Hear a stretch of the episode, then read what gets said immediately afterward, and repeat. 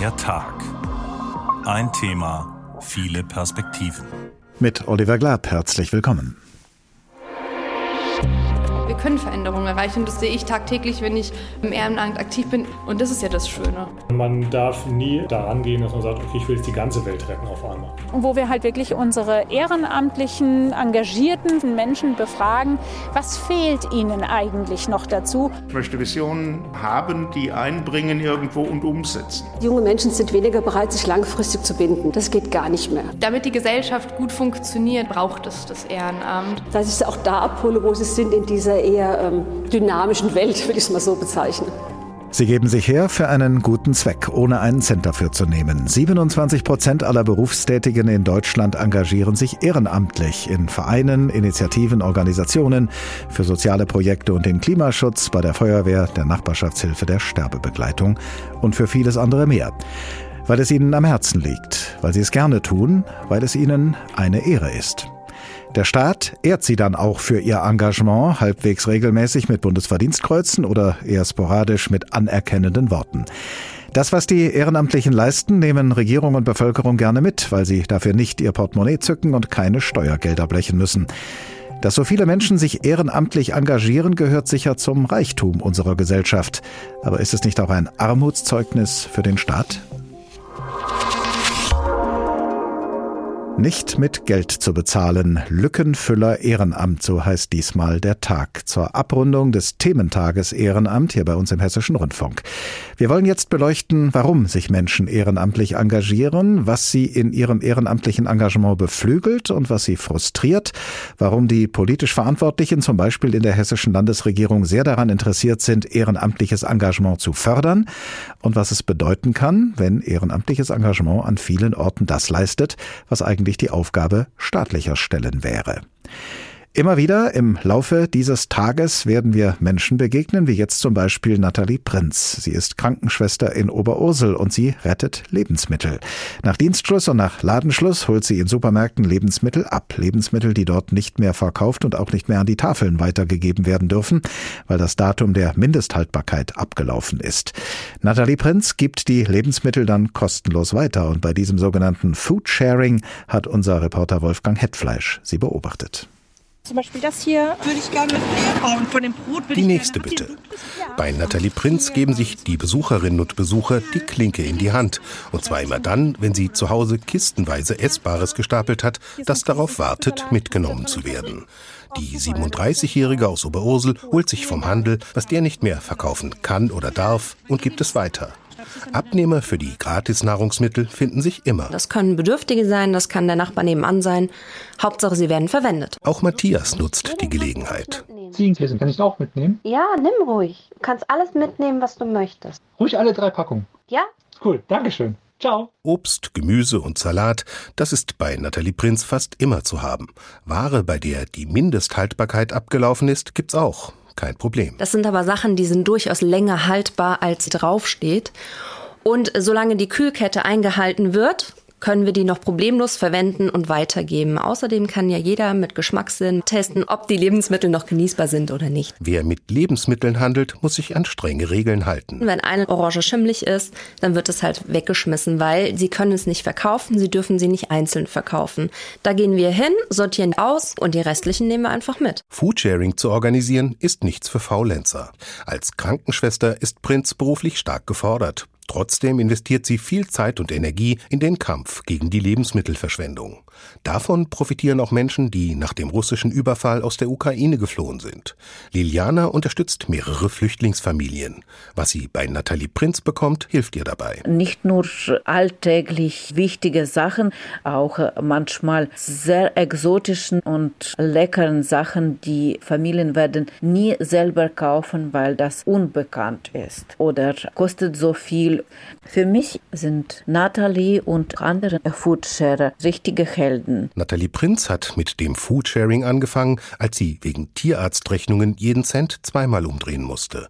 Aber das Sparen stand bald nicht mehr im Vordergrund. Ich helfe auch Menschen, die vielleicht nicht so viel Geld haben oder sich mal die Schokolade nicht leisten können. Und dann gibt man ihnen einfach eine Schokolade und die sind glücklich und das gibt einem natürlich auch was zurück. Inflation und steigende Energiepreise sorgen dafür, dass immer mehr Menschen Foodsharing nutzen, um über die Runden zu kommen. Zu Nathalie Prinz kommen aber auch viele, die einfach das Richtige tun wollen, so wie Lisa. Ich bin tatsächlich immer wieder überrascht, dass Lebensmittel mit unglaublich kleinen Mengen in den Supermärkten nicht mehr verkauft werden können und aussortiert werden. Es ist einfach ein schönes Gefühl, wenn man weiß, dass die Lebensmittel, also in meinem Fall ist es oft Obst und Gemüse, ansonsten im Mülleimer gelandet werden.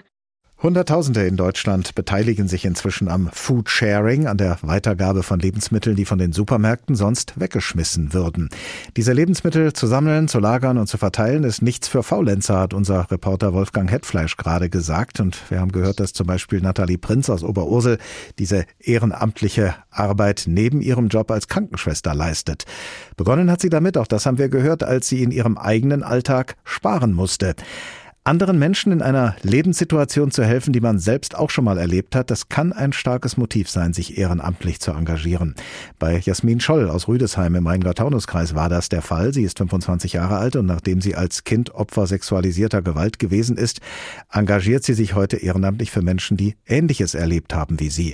Jasmin Scholl ist Mitglied bei El Faro, einem Verein zum Schutz von Opfern sexualisierter Gewalt und bei der Initiative Mitmenschlichkeit, Initiative für Kinder und über ihren Account Das Schweigen brechen, ist sie selbst Ansprechpartnerin für Opfer sexualisierter Gewalt. Guten Tag, Frau Scholl. Guten Tag. Man könnte meinen, wer sexualisierte Gewalt erlebt, hat genug damit zu tun, das Erlebte erstmal für sich persönlich zu verarbeiten. Wie kam es dazu, dass Sie irgendwann gesagt haben, ich kümmere mich jetzt auch um andere, die Ähnliches erlebt haben wie ich? Bei mir hat es damit angefangen, dass ich erstmal mein Schweigen brechen wollte und dachte, Mensch, noch nicht die Einzige sein, die das so erlebt hat und ähm, auch so diese ganzen Verschönigungen. Ähm, ja, und äh, habe dann entschieden, mein Wissen einfach mit den anderen zu teilen und zu schauen, wo gibt es denn Menschen, die ähnliche Erfahrungen gemacht haben.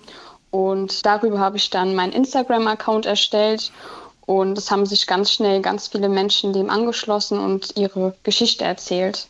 Auf welche Weise versuchen Sie denn, anderen Opfern sexualisierter Gewalt zu helfen? Was genau machen Sie? Ich drehe Reportagen mit verschiedenen Sendern, in dem ich meine eigene Lebensgeschichte spreche oder über das Thema Cybergrooming. Ich helfe den Betroffenen, indem ich Workshops anbiete für zum Beispiel Schule und Kinderheim und ihnen Wissen über zum Beispiel Cybergrooming an die Hand gebe, Lösungen aufzeige, wie sie sich schützen können und auch nochmal verdeutliche, was Cybergrooming ist, was sind Mechanismen von Tätern, wie fängt das alles an, wie reagieren sie? Und was kann man tun? Und was sind Warnzeichen zum Beispiel. Sie schöpfen bei alledem, was Sie da tun, natürlich aus Ihren persönlichen Erfahrungen. Aber haben Sie für Ihr ehrenamtliches Engagement auch noch zusätzlich etwas lernen müssen für den Umgang mit Betroffenen aus der anderen Warte heraus, aus der Sie ja jetzt agieren? Also das, was ich mache, sind alles Wissen aus meiner eigenen Erfahrung. Ich habe natürlich auch durch den Opferschutzverein mir Wissen aneignen können und ich habe eine Ausbildung damals angefangen in der Heilpraktikerfachschule Berlin und darüber auch ganz, ganz viel Wissen ähm, sammeln können.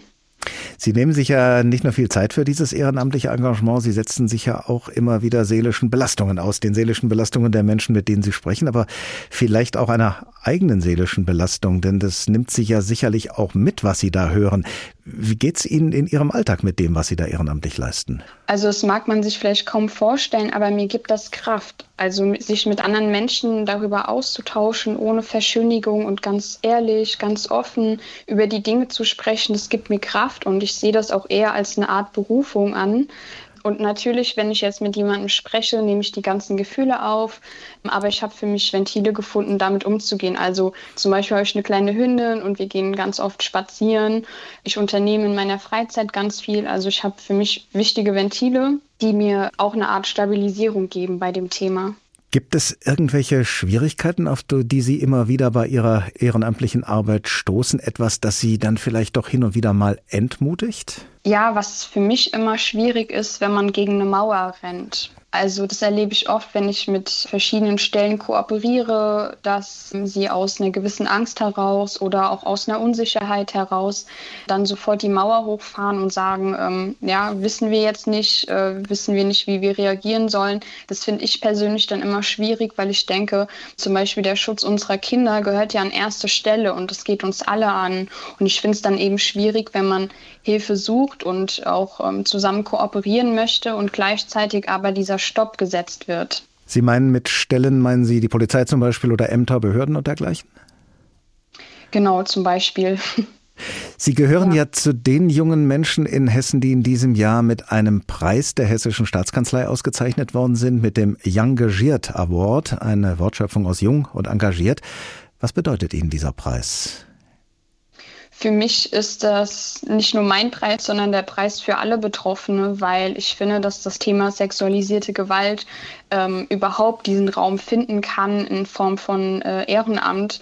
Ähm, das habe ich nicht alleine zu verdienen, sondern von uns allen, weil jeder Mensch, der betroffen ist und sich traut ähm, zu sagen, hey, ich bin betroffen und ich gehe damit raus und ich spreche mein Schweigen, das ist so wertvoll und deswegen ist es für mich wichtig, dass das eben unser Preis ist und den haben wir alle zusammen gemeistert und ich muss auch sagen, dass ich dank der Hilfe und Unterstützung meiner Community überhaupt diesen Preis bekommen habe. Also das ist für uns sozusagen ja, ein Miteinander.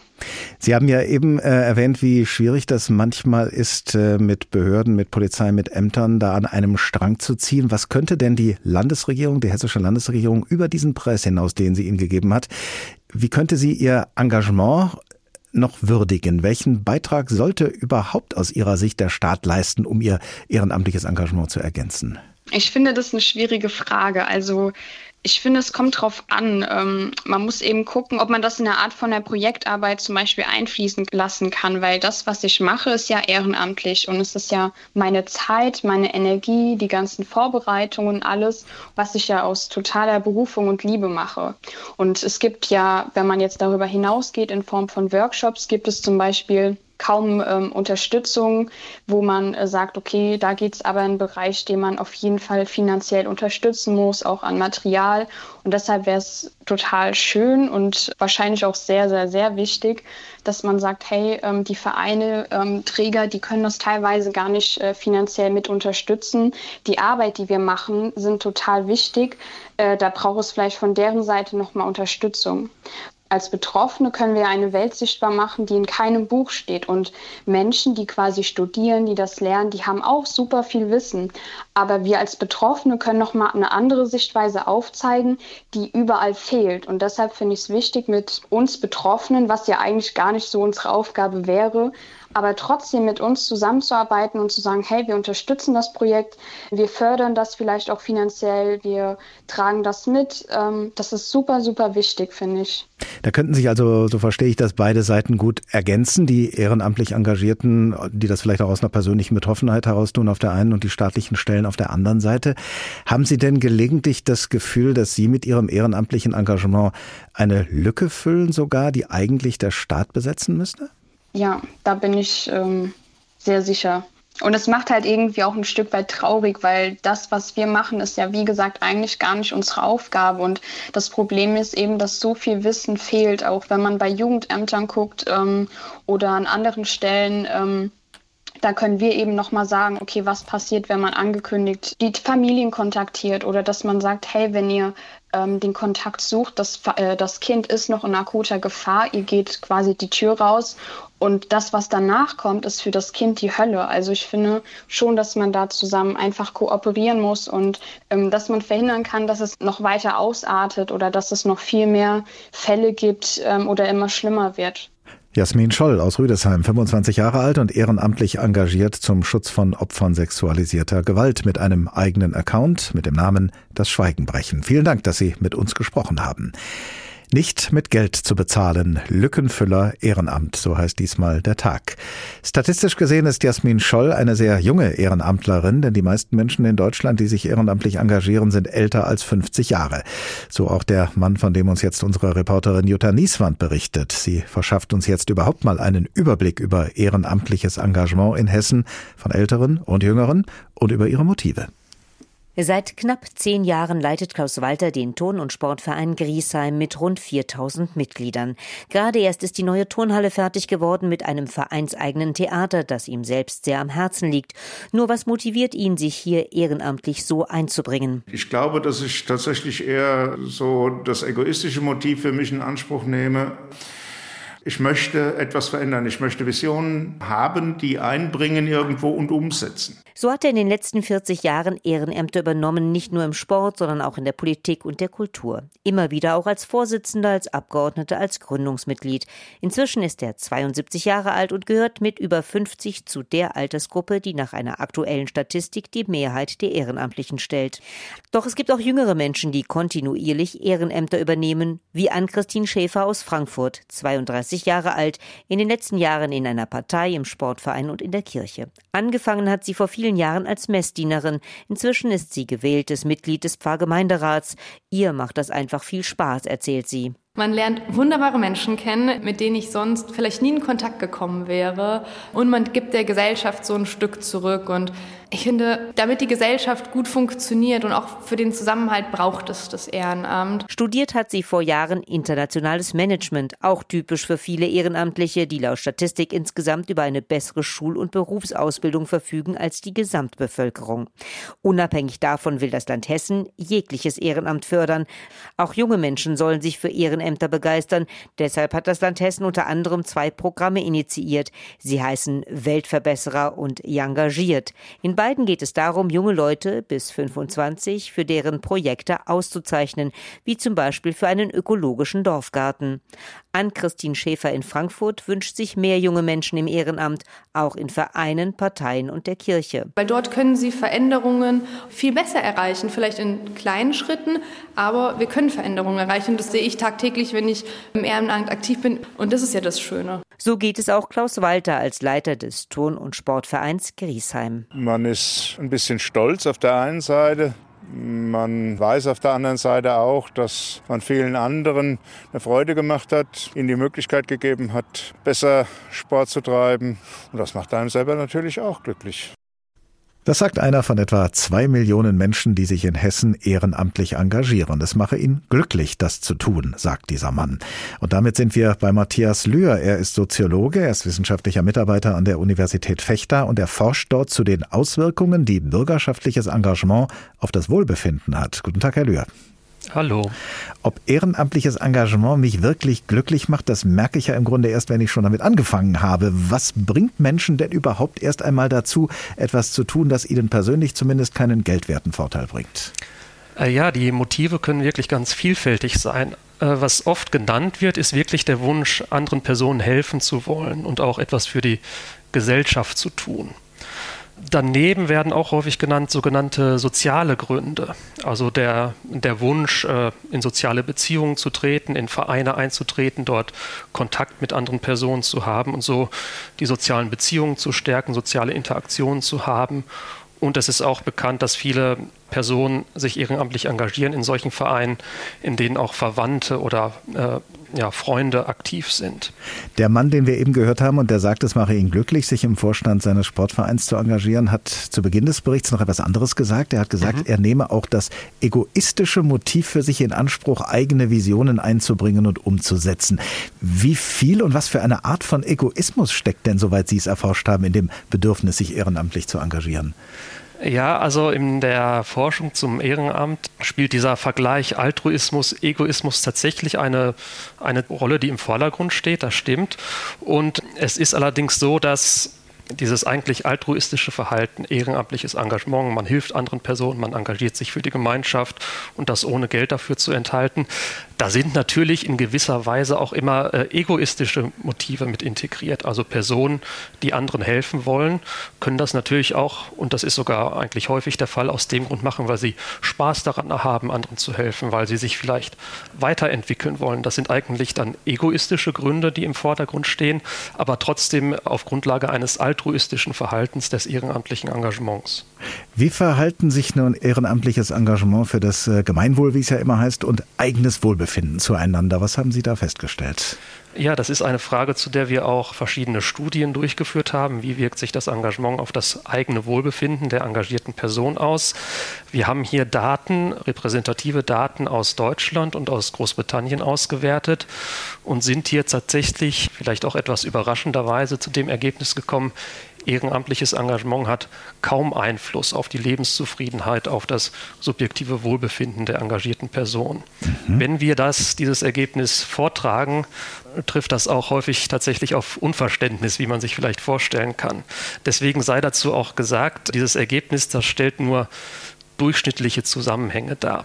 Das soll heißen, dieser Einfluss des Engagements auf das Wohlbefinden, das kann von Person zu Person wirklich ganz unterschiedlich sein.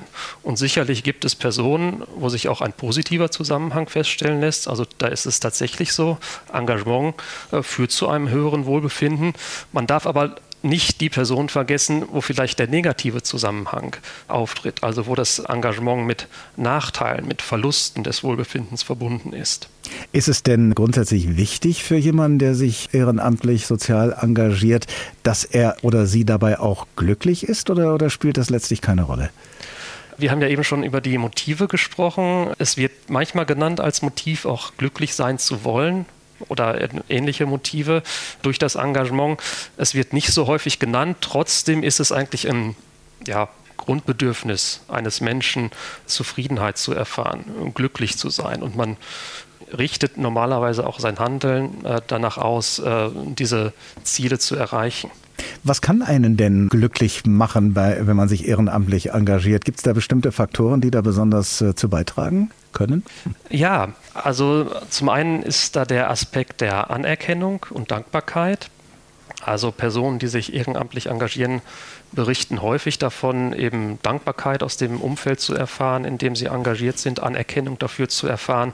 Das ist vielleicht auch ein zentraler Unterschied zum Berufsleben, äh, wo man äh, vielleicht finanzielle Anerkennung erhält, allerdings nicht diese emotionale Anerkennung. Also man übt im Berufsleben eine Tätigkeit aus, äh, die ist bezahlt und das macht man eben, das ist die Pflicht.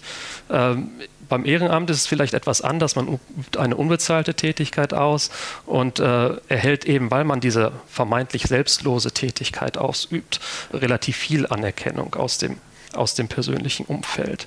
Das ist ein Grund, der dazu beitragen kann, dass Personen dass Personen ein höheres Wohlbefinden berichten. Ein anderer Grund kann sein, dass durch dieses Handeln, das freiwillige, selbstlose Handeln, auch eine gewisse ja, Sinnhaftigkeit entsteht, eine Bedeutung für das eigene Leben, das Gefühl, dass das eigene Handeln bedeutsam ist, auch für andere Personen bedeutsam ist.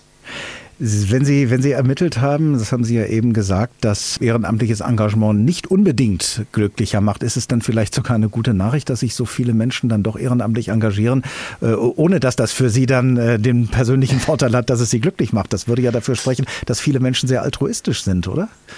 Das kann man tatsächlich als positive Nachricht so auffassen. Also wenn sich viele Personen engagieren, obwohl sie das vielleicht tatsächlich gar nicht glücklich macht, kann man natürlich darüber nachdenken, was für Potenziale sind da auch noch vorhanden beim ehrenamtlichen Engagement, wenn es tatsächlich noch mehr Menschen glücklicher machen würde. Ist denn, ist denn aus Ihrer Sicht die Bereitschaft, sich ehrenamtlich für einen guten Zweck zu engagieren, so ausgeprägt, dass sich die staatlichen Stellen an vielen Orten, ja, ich sag mal, einen schlanken Fuß machen könnten, in dem Bewusstsein, es gibt ja genug Leute, die soziale Nöte zu lindern bereit sind? Hier in der Ehrenamtsforschung haben wir den Freiwilligen Survey, der in, in Deutschland sehr, sehr prominent vertreten ist.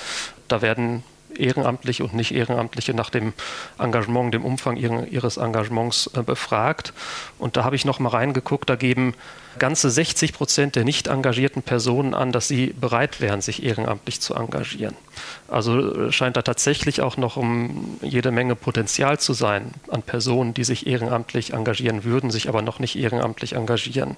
Ich als Forscher zum Bereich Ehrenamt und Wohlbefinden ja, versuche dann zu betonen, dass es natürlich nicht einfach nur darum gehen kann, so viele Personen wie möglich für das freiwillige Engagement, für das Ehrenamt zu begeistern, sondern dass auch immer dieser Aspekt des Wohlbefindens äh, in den Vordergrund gerückt werden soll. Also wie können Personen, die sich ehrenamtlich engagieren, wie können die auch in ihrer ehrenamtlichen Tätigkeit aufgehen, damit glücklich sein. Und dazu zählt dann natürlich auch, dass das Umfeld, in dem man sich engagiert, unterstützend und fördernd sein soll. Also dass auch solche Aspekte wichtig sind und es nicht nur darum gehen kann, möglichst viele Personen zum ehrenamtlichen Engagement zu bringen. Ein starkes Motiv, sich für andere zu engagieren, entsteht ja für viele Menschen daraus, dass sie selbst mal ähnlich betroffen gewesen sind wie die, denen sie jetzt zu helfen versuchen. Das haben wir vorhin mhm. bei unserem Gast Jasmin Scholl erlebt. Ist ehrenamtliches Engagement aus einem solchen Motiv heraus hilfreich, weil es einem selbst bei der Bewältigung des Erlebten vielleicht hilft, oder ist es riskant, weil man doch zu nah dran ist? Es gibt, würde ich jetzt zumindest sagen, zumindest einen guten Einstieg in das Engagement, weil man einen Grund hat, selbst etwas erlebt hat und so vielleicht auch die, ja, die Motive verstehen kann, warum sich Menschen engagieren und den Bereich des ehrenamtlichen Engagements da schon einmal drin war. Insofern würde ich diese, ja, diese Komponente, die Sie angesprochen haben, sich zu engagieren, weil man, weil man bereits selbst davon profitiert hat, auch als plausibles Motiv äh, erkennen und darin erstmal nichts Negatives sehen. Matthias Lühr, Soziologe und wissenschaftlicher Mitarbeiter an der Universität Fechter, erforscht zu Auswirkungen des bürgerschaftlichen und politischen Engagements auf das Wohlbefinden. Vielen Dank.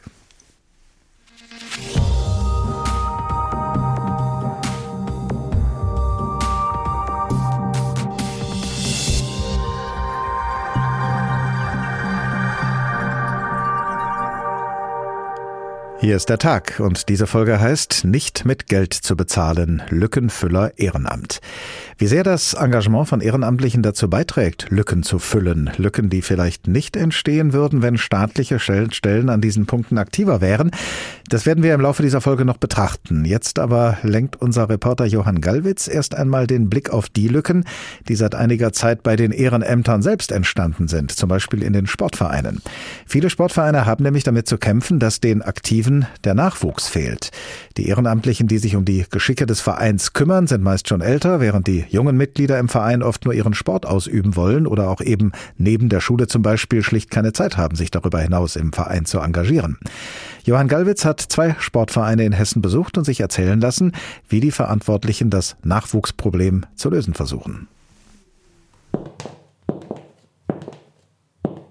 Ute Teuchner geht durch eine leere Turnhalle auf dem Vereinsgelände des TV Babenhausen. Sie ist seit 40 Jahren ehrenamtlich im Verein aktiv, mittlerweile als Vorsitzende. Und macht sich seit einigen Jahren große Sorgen um den Nachwuchs für die ehrenamtliche Arbeit. Die jungen Leute bleiben weg. Einer der Hauptgründe laut der 63-Jährigen? Junge Menschen sind weniger bereit, sich langfristig zu binden. Ja, wir hatten früher drei Jahre Wahlzeit, vier Jahre Wahlzeit. Das geht gar nicht mehr. Also diese langfristige Bindung. Junge Menschen ins Ehrenamt zu kriegen. Eine Herausforderung. Das bestätigt auch eine Untersuchung des Deutschen Olympischen Sportbunds. Vereine brauchen immer länger, um ehrenamtliche Posten zu besetzen. Teuchner und ihr TV Babenhausen wollen reagieren und die Ämter anpassen. Also unsere Intention ist, ein Junior-Team zu gründen, wo ich einsteigen kann, aussteigen kann. Klar, ich brauche auch ein Stück weit Verbindlichkeit, dass man vielleicht sagt, okay, ich lasse mich mal auf ein Jahr wählen, dass ich sie auch da abhole, wo sie sind in dieser eher ähm, dynamischen Welt, würde ich es mal so bezeichnen. Das Ehrenamt an die Bedürfnisse der jungen Menschen anpassen. 30 Kilometer weiter beim deutlich größeren TUS Griesheim wird das schon gemacht. Mit Erfolg. Das sieht man beispielsweise jeden Montagabend in der Handballhalle des Vereins. Hat jeder einen Ball? Ja. Dort steht der 17-jährige Jonas Traut im Mittelkreis und erklärt rund 20 Kindern in bunten Sportklamotten und Handbällen in der Hand die nächste Übung. Dann verteilt euch erstmal gleichmäßig auf das Orange. Jonas Traut spielt selbst Handball in der A-Jugend, ist an Wochenenden als Schiedsrichter unterwegs und gibt pro Woche eben auch mehrere Jugendtrainings. Woher diese Motivation fürs Ehrenamt? Es war die eigene Jugendzeit, wo ich einfach gemerkt habe, wie viel Spaß es macht, wenn man einen coolen, engagierten einen Trainer hat.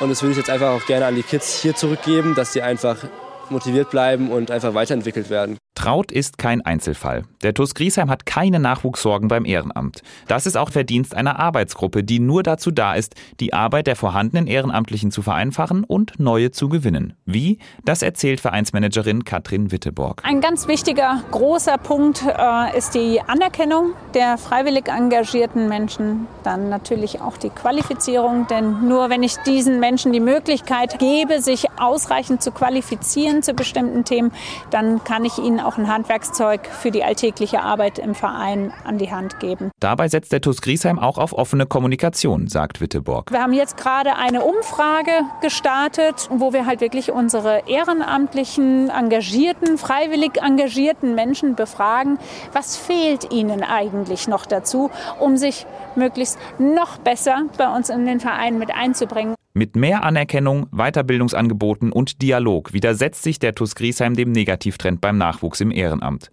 Das könnte auch beim TV Babenhausen gelingen, wenn der Plan mit den flexibleren und kürzeren Amtszeiten aufgeht. Menschen, und zwar gerade auch junge Menschen, zu begeistern für ehrenamtliches Engagement, das versucht auch die hessische Landesregierung, unter anderem mit einer Landesehrenamtsagentur mit fast 800 Ehrenamtslotsen, die Ansprechpersonen sein sollen für Menschen, die Schwierigkeiten haben in und mit einem Ehrenamt oder auch mit Preisen, die sie für ehrenamtliche Engagements vergibt. Zum Beispiel den Preisen für sogenannte Weltverbessererprojekte von Vereinen und Initiativen oder auch dem Young Gagiert Award, von dem vorhin schon die Rede war im Gespräch mit der Preisträgerin Jasmin Scholl.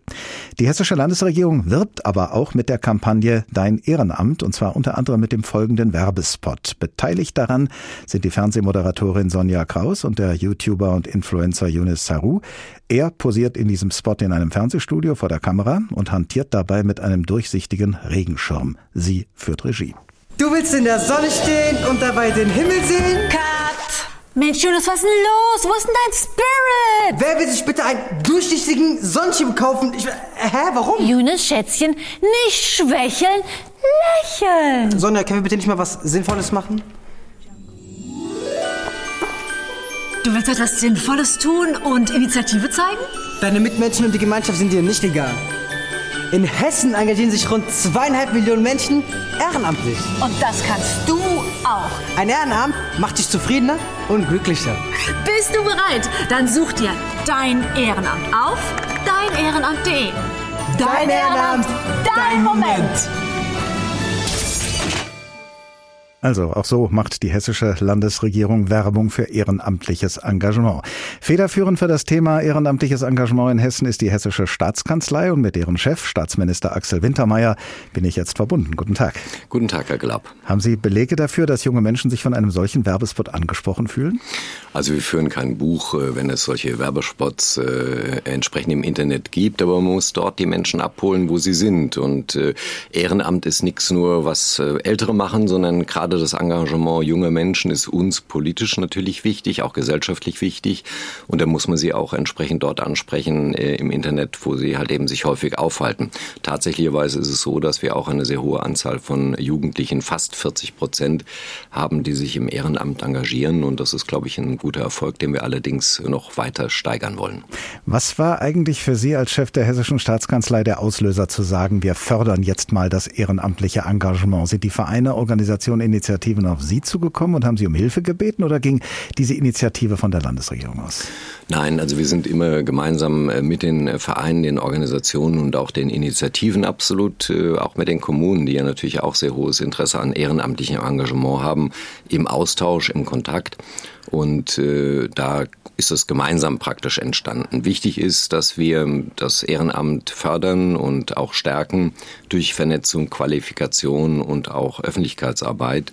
Und das hilft beiden. Das hilft auf der einen Seite dem Staat und auf der anderen Seite auch den Menschen, die sich ehrenamtlich engagieren wollen und den Vereinen. Inwiefern hilft das Ihnen als den politisch Verantwortlichen? Warum ist es für die Arbeit der hessischen Landesregierung wichtig, dass es ehrenamtliches Engagement in Hessen gibt? Ja, zunächst mal ist es so, dass äh, Ehrenamt wirklich sehr wichtig ist, vor allem für den Zusammenhalt vor Ort. Also gemeinsam zum Beispiel im Dorf anzupacken, stärkt die Gemeinschaft. Und ohne das Engagement der Menschen würde gesellschaftliche Bereiche im großen, weiten Bereich, zum Beispiel der, des Katastrophenschutzes, Feuerschutzes, gar nicht denkbar sein. Und es wird auch weiterhin in Zukunft mehr Bedeutung gewinnen. Und deswegen wollen wir dieses Engagement auch fördern. Äh, nicht einfach nur zuschauen und das ähm, äh, sagen, das ist ein schönes Engagement, sondern Menschen einfach dazu zu bringen, durch eine Kultur des Anfachens äh, entsprechend sich auch mit zu engagieren. Ehrenamt macht Spaß und das muss man transportieren. Andererseits, das haben Sie gerade gesagt, vieles im Katastrophenschutz wäre nicht möglich ohne ehrenamtliches Engagement. Ist das nicht ein Armutszeugnis für den Staat? Also ich als Staatsbürger würde doch erwarten, dass der Staat mich vor Katastrophen schützt. Also man kann natürlich äh, das alles unter dem Blickwinkel sehen, ich mache nichts, der Staat macht alles. Dann haben Sie recht, Herr Glab, was Sie eben gerade gesagt haben. Ich finde es unglaublich äh, toll, dass wir über 70.000 Feuerwehrkameradinnen und Kameraden in Hessen haben bei den Freiwilligen Feuerwehren. Ich glaube 25.000 in den Jugendfeuerwehren und Kinderfeuerwehren, die sich dort engagieren, also auch der Nachwuchs. Und ich sage das mal ganz offen, es geht geht nicht nur um Feuerschutz, den kann man auch mit einer staatlichen oder städtischen Feuerwehr, das in Großstädten wie Frankfurt oder so gemacht wird oder hier in Wiesbaden äh, darstellen, sondern es geht darum, dass Menschen sich äh, in der Hilfe für andere engagieren und gleichzeitig noch einen gesellschaftlichen Beitrag leisten. Die freiwilligen Feuerwehren bei uns in Hessen, insbesondere in den ländlichen Gebieten, sind gesellschaftsbildend dort, weil sie helfen einfach, die Gemeinschaft dort äh, voranzubringen und das ist ein unersetzlicher Beitrag. Bedeutet denn ehrenamtliches Engagement im sozialen Bereich, sagen wir mal, auch eine Entlastung für Sie als Landesregierung? Haben Sie das Gefühl, dass Ihnen die vielen Ehrenamtlichen in Hessen da auch ein Stück weit die Arbeit abnehmen?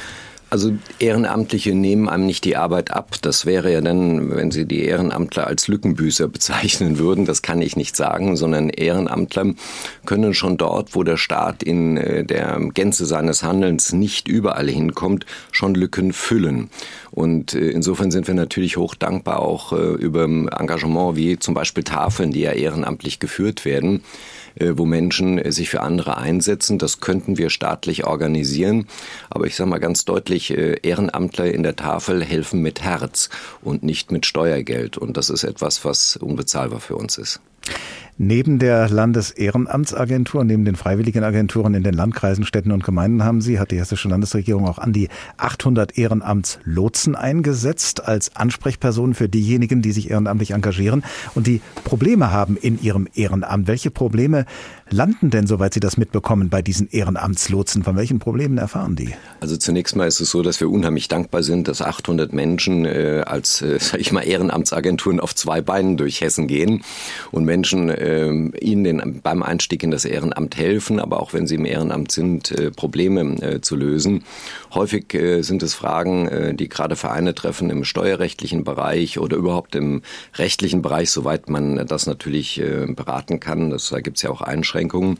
Aber es gibt auch äh, Demotivation bei Vereinen. Das hatten wir auch gerade in der Corona-Krise gehabt, insbesondere bei Sportvereinen, wo sehr, sehr viel an Engagement zurückgegangen ist, wo Ehrenamtslotsen tätig sein können. Und last but not least, wenn ich jetzt draußen rumlaufe und sage, ich würde gerne was machen und äh, ein Ehrenamtslotse kriegt das mit, kann er mich, dafür ist das Wort Lotse gedacht, auch dorthin lotsen, wo ich gebraucht werde. Und äh, ganz nebenbei bieten wir auch in Hessen eine Ehrenamtssuchmaschine an unter ehrenamtssucherhessen.de, äh, wo ich passgenau für meine Stadt oder auch für meinen Landkreis äh, das finden kann, was ich suche. Also insofern ist es auch ein Werben, das die Ehrenamtslotsen machen. Und was tut die hessische Landesregierung für die Menschen, die, wie Sie sagen, dann vielleicht demotiviert sind, dass sie es nur vorübergehend sind und dann eben nicht auf Dauer? Was kann die hessische Landesregierung da unternehmen? Na, die Landesehrenamtsagentur ist ja eine Anlauffach- und Servicestelle äh, für Kommunen, Verbände, Vereine, aber auch für Einzelpersonen äh, rund um das bürgerschaftliche Engagement. Und wir sind natürlich dazu in der Lage, dann auch, wenn jemand irgendwo mit seinem Verein nicht zufrieden ist,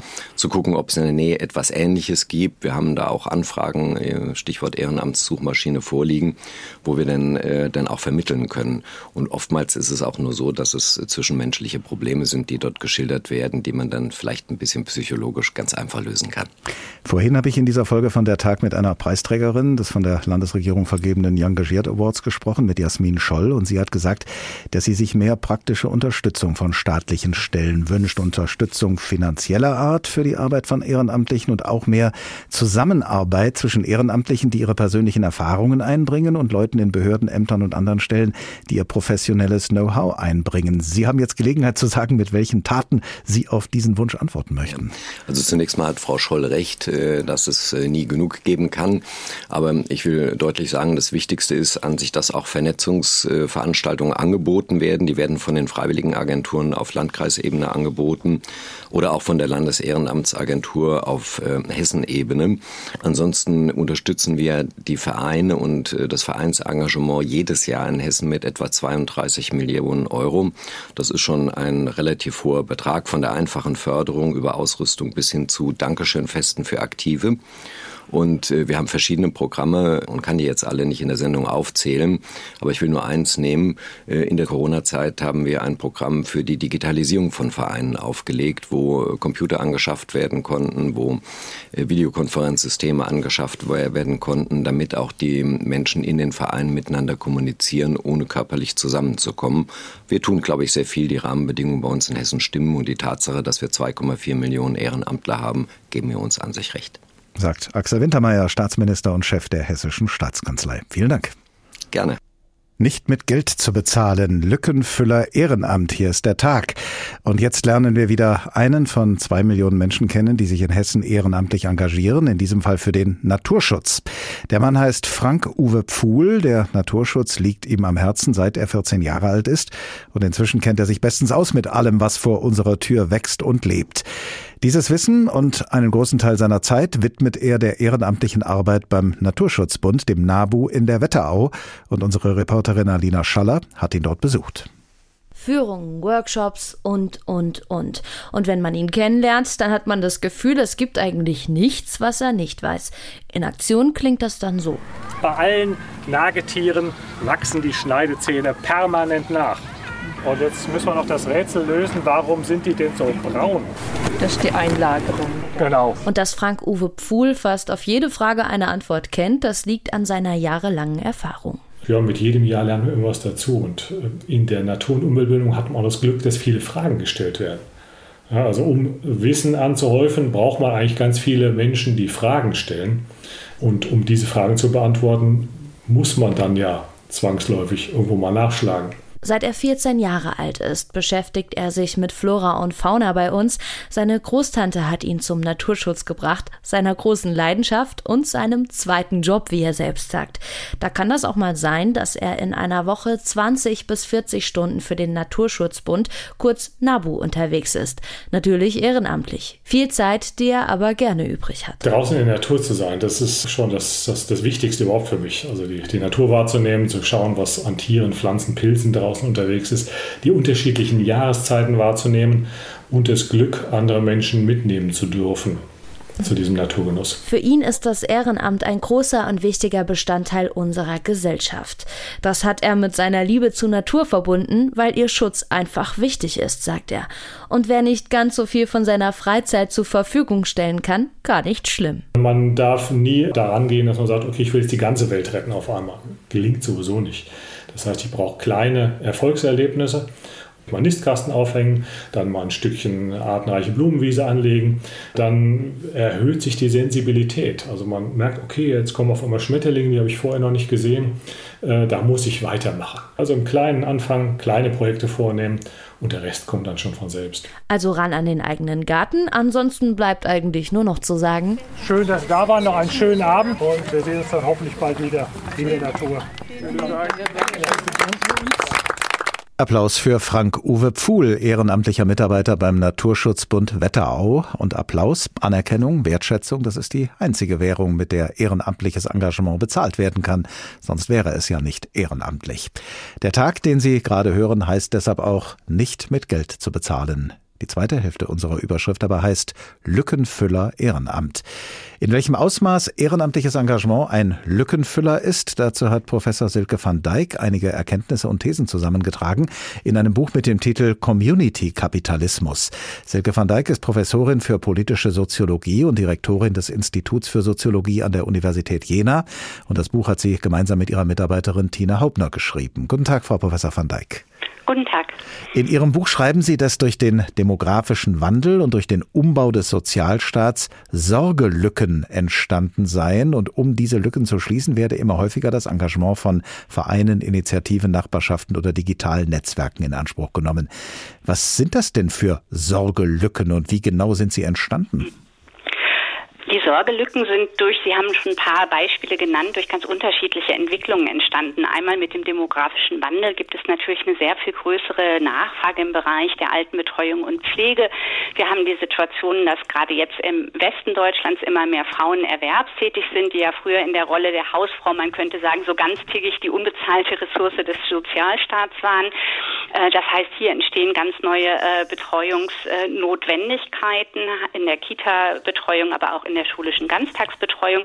Und wir haben tatsächlich einen Wandel des Sozialstaats erlebt, äh, wo auch in zentralen Bereichen der Daseinsvorsorge Angebote eingeschränkt worden sind oder Angebote wie eben in der Ganztagsbeschulung oder der Pflege den wachsenden Bedarfen ähm, äh, nicht hinterherkommen. Und hier entsteht eine Lücke, wo sich die Frage stellt, äh, wer schließt die eigentlich an dieser Stelle? Was spricht dagegen, dass Ehrenamtliche diese Lücke schließen?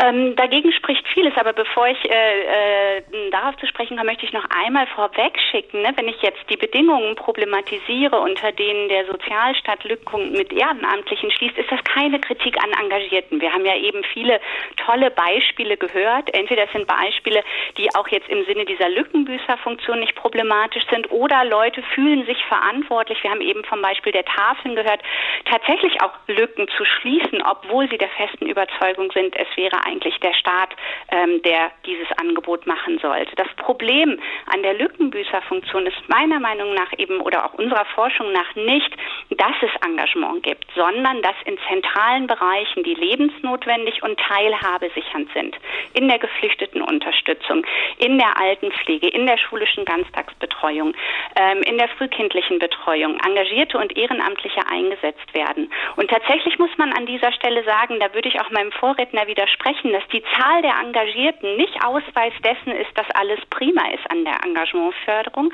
sondern wir können aus unserer Forschung vielmehr sagen, dass es eine Menge Engagierte gibt, die sagen, ich mache das, weil zum Beispiel Pflegebedürftige oder Geflüchtete die Unterstützung brauchen. Ich finde aber eigentlich, es müsste der Staat machen. Sie sagen in Ihrem Buch, und Sie sagen das, wenn ich das richtig verstehe, durchaus mit einem kritischen Unterton, dass soziale Rechte bei dieser Entwicklung in soziale Gaben überführt ja. werden. Nun sind soziale Rechte aber doch nur so viel wert, wie sie in der Praxis gewährt werden können. Und da kommt der Staat ja doch oft an seine Grenzen finanziell und personell. Ist es dann nicht besser, dass Menschen das, was sie berechtigterweise brauchen, als soziale Gaben bekommen, anstatt dass sie es überhaupt nicht bekommen? Also anstatt dass sie es überhaupt nicht bekommen, dann ist es natürlich besser. Aber ich würde sagen, zentrale Aufgaben halt, äh, die lebensnotwendig und Teilhabe sichern sind, dafür ist der Sozialstaat zuständig. Und das ist eben der Unterschied. Ein soziales Recht gewährt mir einen Anspruch, eine soziale Gabe macht mich als Hilfebedürftige immer abhängig von denjenigen, die mir helfen. Ob sie Lust haben, mir zu helfen, ähm, ob sie die Zeit haben, ähm, ob ich ihnen gefalle. Das soziale Recht ist wirklich eine Errungenschaft von modernen Wohlfahrtsstaaten, die soziale Leistung vom Charakter und von der Dankbarkeit abzukoppeln und zu sagen, Menschen haben ein Recht auf Bildung, ein Recht auf gute Ernährung, ein Recht auf Wohnen und so weiter, ein Recht auf soziale Sicherheit. Und tatsächlich haben wir ja die Situation, dass Engagierte einspringen, wenn der Sozialstaat versagt. Ein prominentes Beispiel war historisch zum Beispiel die medizinische Versorgung von Geflüchteten ohne Aufenthaltsstatus. Aber diejenigen, die diese Unterstützung organisiert haben, die haben was ganz Interessantes gemacht. Wir haben das mal rebellisches Engagement genannt. Die haben gesagt, uns braucht es. Wir, wir müssen diese medizinische Unterstützung organisieren. Der Staat tut es nicht oder tut es nur mit dem, verbunden mit dem Risiko der Leute von Abschiebung. Aber wir verbinden die soziale Unterstützung, die wir leisten, die Vermittlung von medizinischer Hilfe mit der Politisierung unseres Engagements. Und die haben damals den spannenden Slogan gehabt, es ist uns keine Ehre. Und haben gesagt, unser Ziel ist, uns überflüssig zu machen, indem es eine Gesundheitsversorgung für alle gibt. Und ich finde, das ist ein gutes Beispiel, dass Menschen Hilfe nicht verweigern, aber mit ihrer Hilfe deutlich machen, dass es eigentlich der Staat wäre, der hier ein soziales Recht gewähren müsste. Nochmal, wo liegt äh, aus Ihrer Sicht das Problem, ähm, wenn jetzt die Ehrenamtlichen da einspringen, wo der Staat Lücken lässt? Äh, niemand wird allein gelassen, um den Bundeskanzler mal zu zitieren. Den Ehrenamtlichen ist das, was sie tun, ein Herzensanliegen und die öffentlichen Kassen werden geschont. Das könnte man auch als klassische Win-Win-Situation bezeichnen. Nee, es ist keine Win-Win-Situation, weil eben äh, Bedürftige kein soziales Recht auf die Hilfe haben, weil viele Engagierte, egal wie willens und ähm, überzeugt sie von dem Engagement sind, dann doch oft eben nicht professionell ausgebildet sind in den Bereichen, weil man beispielsweise medizinische Flüchtlingshilfe, habe ich gerade angesprochen, eine dauerhafte Krebsbehandlung auch so spendenfinanziert und ehrenamtlich nicht organisieren kann. Eine solche freiwillige, unbezahlte Hilfe gerät immer an ihre Grenzen. Und ich möchte auch noch einen Punkt ansprechen, der in der Debatte natürlich immer aufkommt, zu sagen, der, dem Staat sozusagen fehlen die Mittel. Ähm, es ist nur sozusagen in der Koproduktion mit der Zivilgesellschaft möglich. Hier müssen wir einfach immer wieder betonen, der Staat ist kein Privathaushalt. Der Staat bestimmt über seine Einnahmenseite. Wir haben ein ganz großes Ausmaß von privatem Reichtum, das man umverteilen kann. Und dass unter den Bedingungen es notwendig ist, das möchte ich auch nochmal ansprechen, weil das äh, Beispiel der Tafel eben so hervorgehoben wurde, dass in einem so reichen Land mit so viel privatem Reichtum es nicht möglich ist, ähm, dass äh, Menschen nicht auf Gaben für ihre alltägliche Ernährung angewiesen ist, das ist ein riesiges soziales Problem. Staatliche Stellen und Ehrenamtliche helfen ja auch auf unterschiedliche Weise. Das hat der Chef der Hessischen Staatskanzlei ja ebenso formuliert. Äh, staatliche Stellen helfen mit Steuergeldern, Ehrenamtliche helfen mit Herz. Brauchen wir da aus qualitativen Gründen tatsächlich auch beides weiterhin? Natürlich brauchen wir ehrenamtliches Engagement, das meinte ich ja am Anfang. Ne? Ich würde das überhaupt nicht bestreiten. Keine Gesellschaft kann darauf verzichten, dass Menschen solidarisch sind im Alltag, sich helfen und sich unterstützen. Der Punkt, den wir machen, ist, damit dieses freiwillige, wirklich freiwillige Engagement im Alltag blühen kann, damit es Möglichkeiten gibt, dass Betroffene sich selbst organisieren und professionelle Expertise eine andere Perspektive an die Seite stellen, damit diese Formen von Engagement blühen können, ist es wichtig, dass wir für die alltägliche Pflege, für die Organisation der Nachmittagsbetreuung in der Ganztagsbeschulung, für solch zentrale Bereiche, die Rechtsberatung von Geflüchteten, dass solch zentrale Bereiche von öffentlich finanzierten finan äh, professionellen Kräften übernommen werden, dann gibt es noch genügend Bereiche, in denen Engagierte wesentlich dazu beitragen können, dass wir in einer solidarischen Gesellschaft leben. Wie sollte über die Rollenverteilung zwischen dem Staat auf der einen und den Ehrenamtlichen auf der anderen Seite entschieden werden? Wie sollte man das gestalten? Das ist natürlich ein, ähm, ein demokratischer äh, Prozess, darüber zu entscheiden, was sollen sozialstaatliche Leistungen sein, welche Infrastrukturen sollen staatlich zur Verfügung gestellt werden. Das muss politisch erstritten, äh, politisch äh, debattiert werden. Und hier ist es aber natürlich total wichtig und sinnvoll, das hat ja auch mein Vorredner angesprochen, in Kooperation mit Engagierten in den Bereichen, die nämlich auch sehen, wo ihre Hilfe, wo ihr Engagement an Grenzen kommt, diese Expertise, auch diese Überlegung Überlastung. Wir haben es gerade in der ehrenamtlichen Geflüchtetenunterstützung gesehen, dass viele Menschen hier wieder ausgeschieden sind aus dem Engagement, hochgradig ausgebrannt und auch frustriert. Also da haben wir gesehen, dass in einer solchen Situation, wo nach, glaube ich, ganz allgemeiner und gut nachgewiesener Einschätzung die Ehrenamtlichen wesentlich dazu beigetragen haben, äh, dass Geflüchtete versorgt und willkommen geheißen wurden, dass das aber auch über die Kräfte und die Möglichkeiten von vielen hinausgegangen ist. Und diese Erfahrung muss man natürlich einbeziehen, um eben genau darüber dann debattieren zu können, wo sind die Grenzen des Engagements und wo ist der Sozialstaat zentral, um soziale Rechte zu gewähren. Denn wir dürfen nie vergessen, Hilfe, so wichtig sie ist, ist immer hierarchisch. Und diejenigen, die freiwillig helfen, können jeden Tag entscheiden, ich habe keine Lust, ich mache es nicht mehr. Und das darf nicht sein, wenn Menschen fundamental auf diese Unterstützung angewiesen sind. Silke van Dijk, Professorin für politische Soziologie, Direktorin des Instituts für Soziologie an der Universität Jena und gemeinsam mit ihrer Mitarbeiterin Tina Hauptner, Autorin des Buches Community Kapitalismus. Vielen Dank. Nicht mit Geld zu bezahlen, Lückenfüller Ehrenamt. Das war der Tag quasi als Epilog zum Thementag Ehrentag hier im Ehrenamt hier im Hessischen Rundfunk und vielleicht als Prolog für die ARD Themenwoche, die beginnt am 6. November und steht unter dem Motto Wir gesucht. Wie können wir Spaltungen überwinden? Was kann helfen, die Gesellschaft zusammenzuhalten? Halten wir fest, es gibt viele Gründe, warum ehrenamtliches Engagement in unserer Gesellschaft wichtig ist, für die, denen geholfen wird, für die, die helfen und auch für den Staat und dass der oft nicht so viel leistet, leistet, wie er sollte, macht ehrenamtliches Engagement vielleicht tatsächlich noch wichtiger. Aber man kann sicher sagen, wenn Ehrenamtliche das eine tun, darf das nicht heißen, dass der Staat das andere lassen sollte. Der Tag, diese und andere Folgen liegen zum Hören bereit in der ARD Audiothek und auf anderen Plattformen. Wenn Sie wissen wollen, womit wir uns als nächstes beschäftigen, abonnieren Sie unseren Newsletter über hr2.de oder hrinforadio.de und dort können Sie uns über das Kontaktformular auch Ihre Anmerkungen oder Anregungen zukommen lassen. Ich heiße Oliver Glab. Ich wünsche Ihnen eine gute Zeit. Bis zum nächsten Tag.